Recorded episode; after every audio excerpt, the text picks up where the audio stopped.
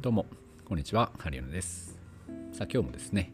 えー、自律神経やメンタルでお悩みの方が少しでも、えー、元気にそして自分らしく生きれるお手伝いができるようにと、えー、お願いを込めまして収録しております。はい、えー、今日のテーマ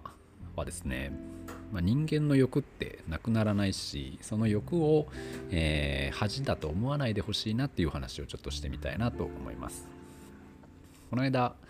来られたお客様でですね、まあ、その方はもともとパニック障害でね何年も、うん、と苦しまれていてで電車とかバスとか非常に、えー、乗りづらくてね、まあ、僕のところに来てくださった方がいたんですけれどもその方がね最初におっしゃってたことは、えーと、とにかく電車に乗りたい。そして普通の生活をできるようになりたい。そんな風に、えー、おっしゃっていたんですけれどもまあ、治療をだんだんこう続けていく中でそのパニック発作とかも起きなくなってその不安感とかも減ってきてねそうするとうんその方の訴えっていうのがだんだん変わってきましてえっと電車には乗れるんだけれども電車に乗っててふとその自分の姿を見るとこの体のすごい歪みを感じたっておっしゃってたんですよね。その自分のこの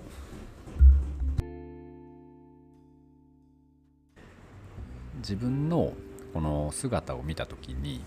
なんかこう肩が下がっているような感じがしてそして、えー、とこの骨盤がこう歪んでいるような感じがしてね。で肩も凝るし、えー、首肩も痛いし。でなんかこのそのメンタル的な不安感はなくなったんだけれども減ってきたんだけれども何て言うんですかね。その体の不調がやっぱり気になりますと。でこの体の歪みを取りたいとか体のその痛さとかを取りたい。でこの肩こりをなんとかしたい。そういった感じにねあのなる方がいました。ででその方もねなんかあの私って欲深いですよねみたいなおっしゃってたんですけどその前はねパニック障害で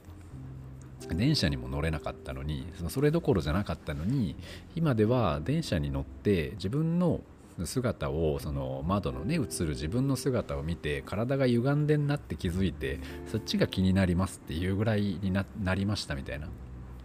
でそれをなんかあの欲深い人間ですよねみたいなおっしゃってたんですけどいやまあね人間っていうのはやっぱそういうもんでして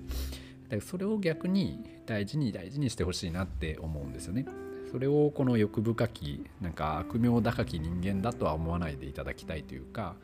うんねここまでできた。じゃあこれもできるだろうとか。これができたんだったらこれもできんじゃないかとか。ね。じゃあこっちもやってみたいあっちもやってみたい。これもやりたいあれもやりたいっていうどんどんどんどんこう拡張していく広がっていくっていうのはこれはもう自然の摂理ですし、まあ、宇宙の法則みたいなもんで。なのでそのうん自分のこのやりたいっていうのを、ま、絶対にね、まあ、止めないでほしいなって思います。なんか例えばねパニック障害であれだけ辛かったんだからその普通に生活できるだけであなた幸せでしょ？みたいな自分にねこう言い聞かせるっていうか、うん、もっとこんなんやりたいけどいやそんな欲張っちゃダメみたいなもうそんな欲張らずに今の生活を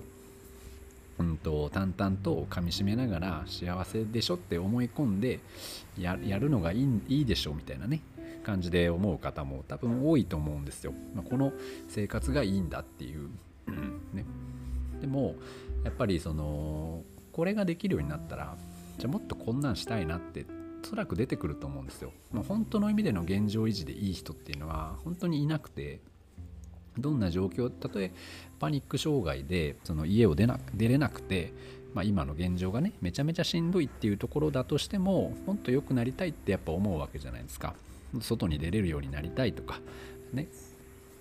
でその車に乗りたいとか電車に乗りたいとかっていう思いが多分ありますよね。じゃあ電車に乗れるようになったらじゃあ今度は電車に乗ってどっか買い物に行きたいとか電車に乗ってどっか旅行に行きたいとか思いますよね。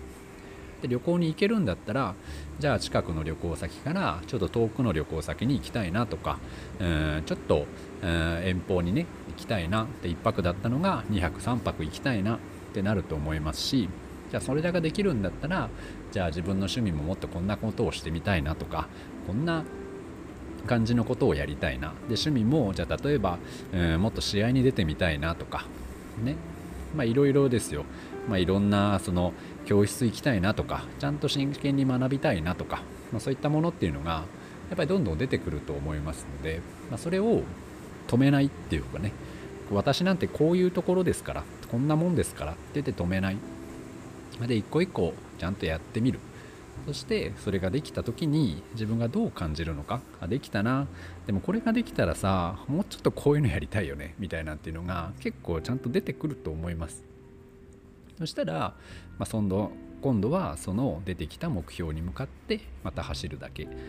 ですのでうんなんかね歩みを止めるとね僕たちって本当にね急激に弱くなってしまうんですよね。うんでなんか暇になっちゃうとねなんかこう目標を見失ってしまうっていうか現状維持でいいやって思っちゃうとねなんかね止まっちゃうんですよね。停滞しちゃうっていうか。なので、えー、まあねその今はしんどい方はねまずはその最初の第一歩を出したいなって思うこと。それはもう素晴らしいことですし、えー、まずはねそれを叶えてほしいなと思いますが、まあ、今度ね、えー、とそういうメンタル的な不調がなくなったら今度は体のしんどさ取りたいなっていうのはもう自然の流れですし体のしんどさ取れたらどんどん自分のやりたいとか自分のこんなことしたいっていうのをね、えー、やってみてほしいなって思っております。まあもちろんねその無理してね無理してやるのは良くないしこれをやんなきゃいけない。本当はできないとかねしんどいけど無理をしてでもやんなきゃいけないとかね。例えば電車に本当は乗れ乗れないし怖いんだけどうんでもなんかもう無理やり乗るとかね。乗らなきゃダメみたいな感じになっちゃうとまた、えー、違うので。なので自分のその自然と湧き上がってくるものにねやっぱ意識を向けてやってみた方が、まあ、僕はねいいんじゃないかなと思いますし、まあ、自然とそういう風になってくるとは思います。ね、なので、まあ、本当にそれが、ね、スモールステップで、まあ、ちょっとずつかもしれませんし人によっては一気にポンポンとこう飛べることもあるかとは思うんですけどまずねそこからやってみてはいかがでしょうか。僕もなんか欲張りだなって思う部分もあるんですがこうやってねなんかこんなやりたいなあんなやりたいなっていうのがねやっぱ結構どんどん出てくるんですよね。じゃあこれができたんだったらいや次こうやってああやっていやでもこっちにこうやった方がなんかいいなとかなんか楽しそうだなとかねそういったものがどんどん出てきてますので、まあ、僕もその衝動に従ってやっていきたいなとは思ってます。